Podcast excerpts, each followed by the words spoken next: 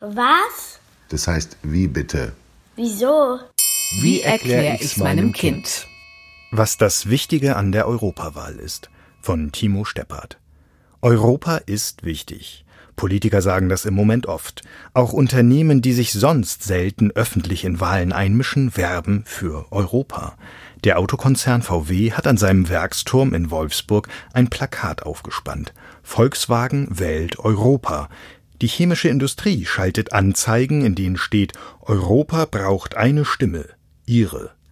Selbst der Frankfurter Nahverkehrsverbund hat Plakate in die S-Bahnen gehängt, auf denen steht Was immer du wählst, wähl Europa. Wenn Europa gesagt wird, ist eigentlich die Europäische Union gemeint. Ihr Parlament wird nächstes Wochenende gewählt, in allen 28 Mitgliedstaaten. Zumindest die Deutschen haben ein seltsames Verhältnis zur EU. Viele finden den Staatenverbund gut und richtig. Müssten sie entscheiden, ob ihr Land in der EU bleibt, würden laut Eurobarometer 79 Prozent für einen Verbleib stimmen. 81 Prozent finden, dass die Mitgliedschaft eine gute Sache ist. Trotzdem hat bei der letzten Wahl 2014 nicht mal jeder Zweite eine Stimme abgegeben. Im Vergleich bei der Bundestagswahl haben das nicht nur 48, sondern 76 Prozent der Wahlberechtigten getan. Dafür gibt es Gründe. Nach der Europawahl wird kein Bundeskanzler oder Präsident gewählt, keine europäische Regierung gebildet, und so erscheint vielen das Parlament in Brüssel weniger wichtig und einflussreich als etwa der Bundestag oder Landesparlamente. Deshalb geht es jetzt oft darum, den Nutzen von Europa zu erklären, zu zeigen, was Europa alles Gutes gebracht hat. Zum Beispiel, dass man frei reisen kann, dass man den Pass nicht mehr am Flughafen vorzeigen oder im Auto an der Grenze auf die Kontrolle warten muss. Europa bedeutet, eine gemeinsame Währung zu haben, also kein Geld mehr wechseln zu müssen, wenn man in einem anderen Land etwas bezahlen will, das innerhalb Europas zur Eurozone gehört.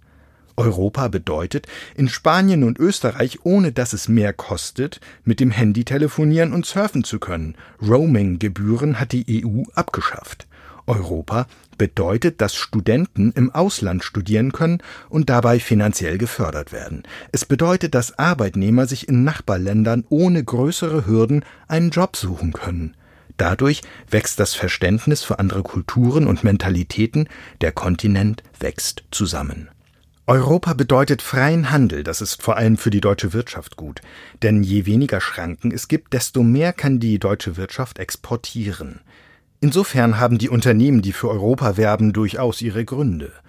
Europa bedeutet Solidarität, weil mit dem Geld, das Deutschland in den gemeinsamen Topf zahlt, nicht nur in Deutschland Infrastruktur und Wirtschaftsförderung angeschoben wird, sondern auch in Polen oder Irland.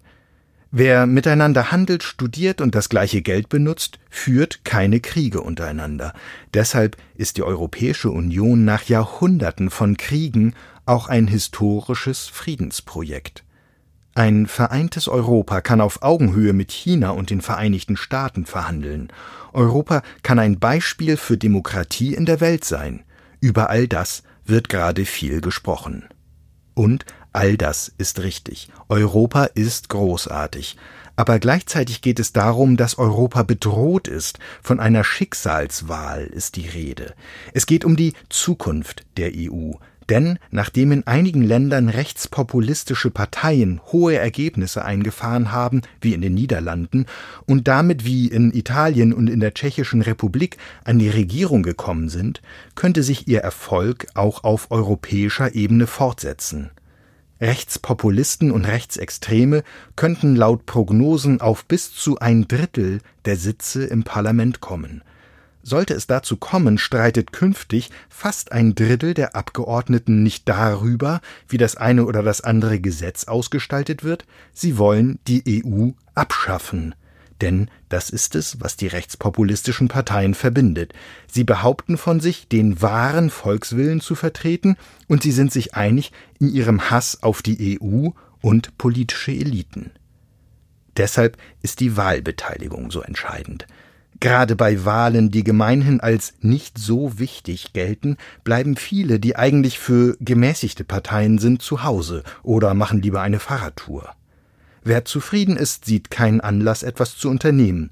Wer hingegen extreme Parteien wählt, die wie die AfD den Dexit, also den Austritt Deutschlands aus der EU, für eine Option halten, der hat eine höhere Motivation, wählen zu gehen.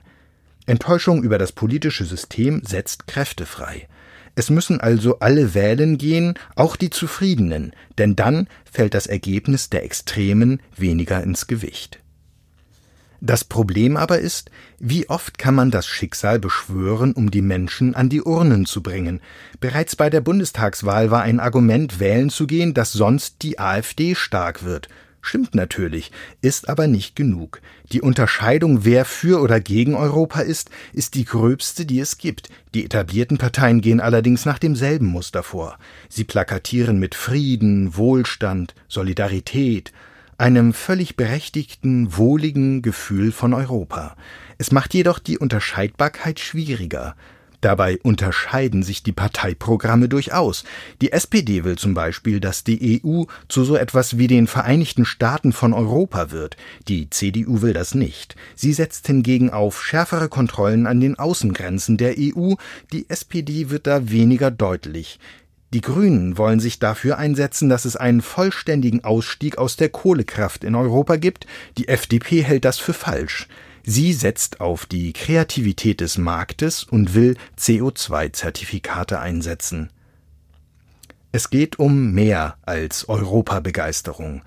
Weil die Politik in Brüssel abseits der Wahlen von vielen Menschen weniger verfolgt wird als die in Berlin, ist es entscheidend, sich die politischen Programme anzuschauen oder zumindest den Valomaten der Bundeszentrale für politische Bildung zu machen. Es geht nicht darum, ob es Europa gibt, es geht darum, wohin es sich entwickelt.